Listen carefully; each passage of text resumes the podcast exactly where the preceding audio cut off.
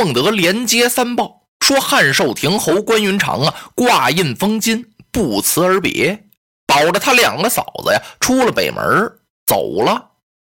哎呀，曹操心里这难过呀，千方百计，百计千方，煞费了一番苦心，到底呀也没把这位二将军给留住。曹操正难过呢，在旁边啊怒恼了一员大将。他请令啊，要把关云长首级给曹操取回来。他就这么着就走了，没那么简单。请丞相您下令。曹丞相手下这些员武将啊，对关羽啊都十分敬服。哎，唯独这位，从见着关羽那天起呀，他就压根儿也没服。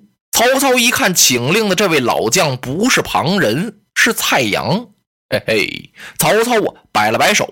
老将军，关羽不忘旧主，他来的明白，去的清楚啊，乃是一位大丈夫啊！你等皆当效之，你们都应该好好的向关羽将军学呀！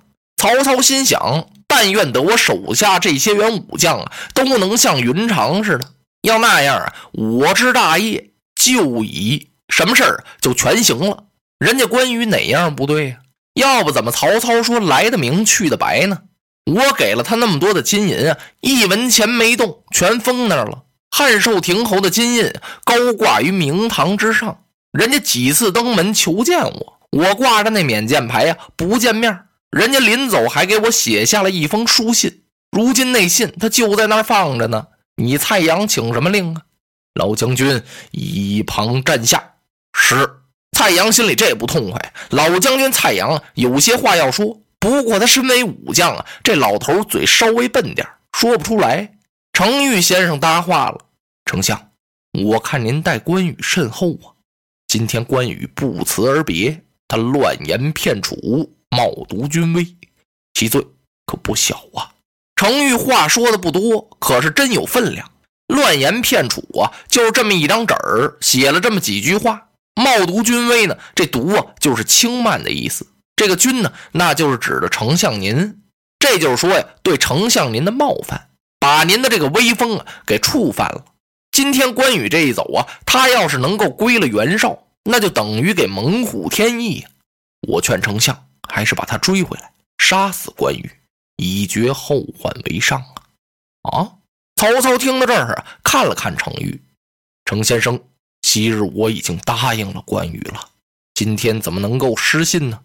啊，各为其主吧，他走就叫他走吧，还是不追为对呀。程昱不好再说什么了。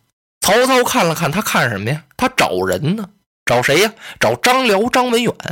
张辽来了没有？来了。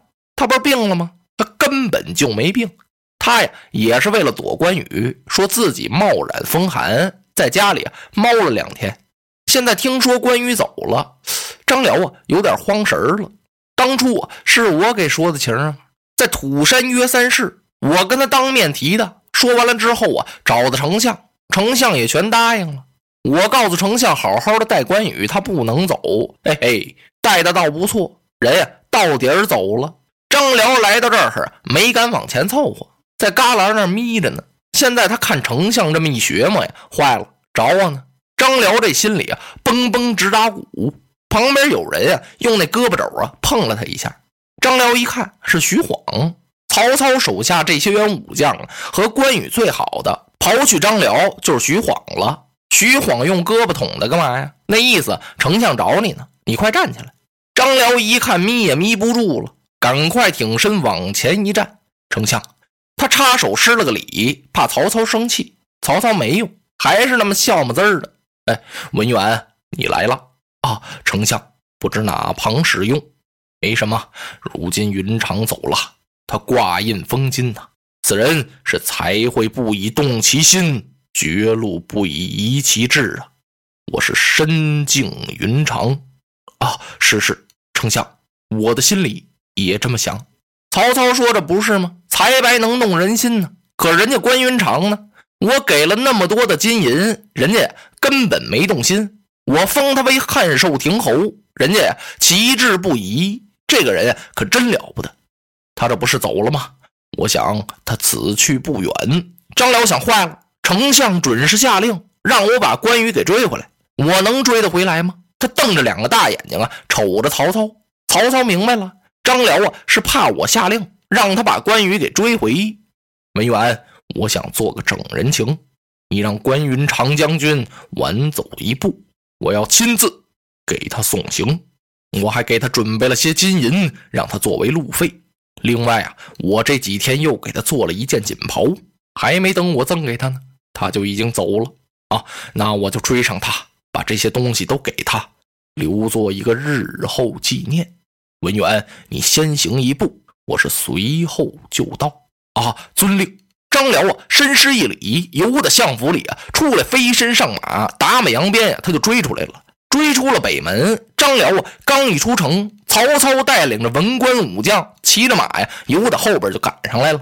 关云长将军现在走出多远去了呢？没走多远。要说，曹操赠给他的那个赤兔胭脂兽啊，那他要把这马撒开了缰绳啊，恐怕现在连点影都没有了。那么为什么云长没把马撒开呀？他得保护二位皇嫂啊。这赤兔马得跟这车辆走在一边快。他这马呀跑不起来，也就是说呀是按配而行，就压着这马走。其实关公那心里啊都着了火了，急坏了，他恨不得呀一步就赶到河北去。一是见大哥刘备的心切，二是呢赶快逃离险境。他最怕是曹操亲自来追他，要是把他追回去，你说那可怎么办呢？关云长正在着急呢，忽听背后马走銮铃声。他扭向回头，这么一看呀，远处是尘土飞扬，不好，追来了。这时候听后边有人喊：“云长将军，且慢行一步。”云长一听声音，听出来了，是张辽在喊他。这些车仗和从人可都吓坏了，都瞅着云长那意思：“二将军，咱们就这么二三十个人，可怎么办呢？”他告诉从人：“你们赶快顺官道，简直给我往前走，一步不停，是越快越好。”在前面等我，我是随后就到。从人们答应一声，推起这车呀，咕噜噜噜噜噜，顺着这官道跑啊。云长一拨马呀，立马于桥头，手按青龙刀，等着张辽。张辽的马就到了。吁吁吁，哎呀，云长仁兄，你怎么走的这么着急呀？关羽脸上没有笑模样。这什么时候啊？有什么可笑的？他大声断喝：“文远仁兄，莫非要将我关羽？”追回许都不成？你要把我追回去吗？张辽啊，赶忙摆摆手，好好好，并不是啊，云长将军，丞相知道云长将军要离开许都去河北寻凶，是派我赶来挽留您一步。丞相准备前来亲自给您践行，别无他意呀。嗯，云长哼了一声，就是丞相率领上万铁骑，几十员大将。我也不回许都，宁愿在此决一死战。说到这儿，他卧眉这么一挑，凤目就瞪起来了。哎呀，张辽啊，倒吸一口冷气呀，赶快往回一带马。关公啊，横刀立马于桥头之上。他回过头来呀，看了看，他看什么呀？他看看二位皇嫂的车仗。现在，车仗走出去好远了。关公心里头啊，有点踏实。他二次转过脸来，随着这滚动的尘沙，曹丞相带人已经来到了桥前。嚯！看曹操的左边是荀彧、荀攸、郭嘉、程昱、吕虔、满宠啊；曹操的右边是大将张辽、许褚、李典、乐进、于禁、徐晃、夏侯惇。曹操手提丝缰，在队列的正居中啊，队伍一字排开。一看那些文官呢，端坐在鞍桥上，肋下佩剑，手提马鞭，一个个倒挺文静的。哎呦，曹操手下这些武将啊，可使人有些紧张啊。个顶个的是披挂整齐，盔甲鲜明，刀枪在手，横眉立目，剑拔弩张啊。瞅那架势，就等曹丞相一声令下，他们是跃马向前，就要把关公给杀死在桥头。关公此时心里也很紧张啊。他在想啊，看来曹操不像是前来给我送行啊，这是要把我追回许都，也许啊，把自己杀死在霸州桥。本来嘛，自从屯土山约三世之后，自己跟着曹操到了许都，曹丞相在自己身后。可今天呢，自己啊是挂印封金，不辞而别，曹操一定是很不高兴啊。哎，关羽啊，把心这么一横啊，你就是把关某碎尸万段，我也不能再跟你回许都了。别看关羽内心那么紧张，你从外表啊是半点也看不出来，只能看这位关将军还是那么傲气十足。只见关羽啊，威和凤目，手捻长髯，倒提着青龙宝刀，好一派大将风度。落花葬黄冢，化蝶各西东。千年之后的我，重复着相同的梦。恍惚中。